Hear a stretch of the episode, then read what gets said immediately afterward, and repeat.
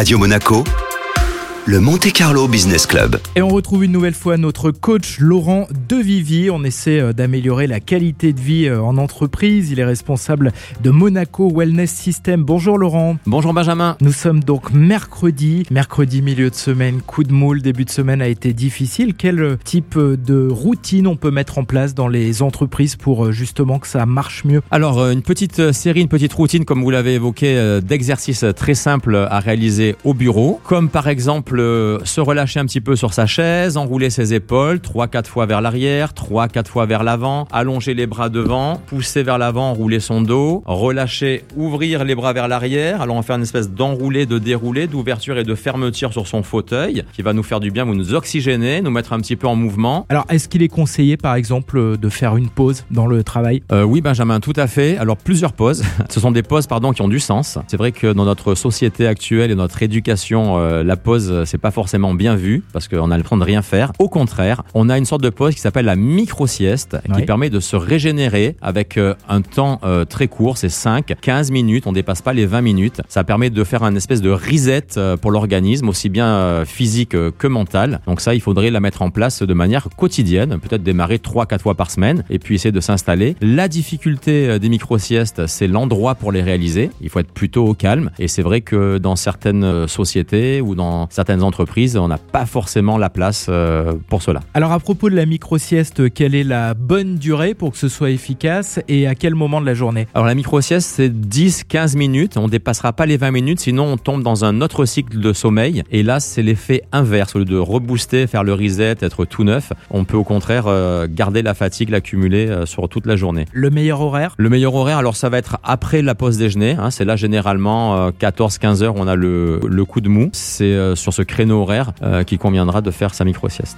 Merci Laurent. Merci Benjamin.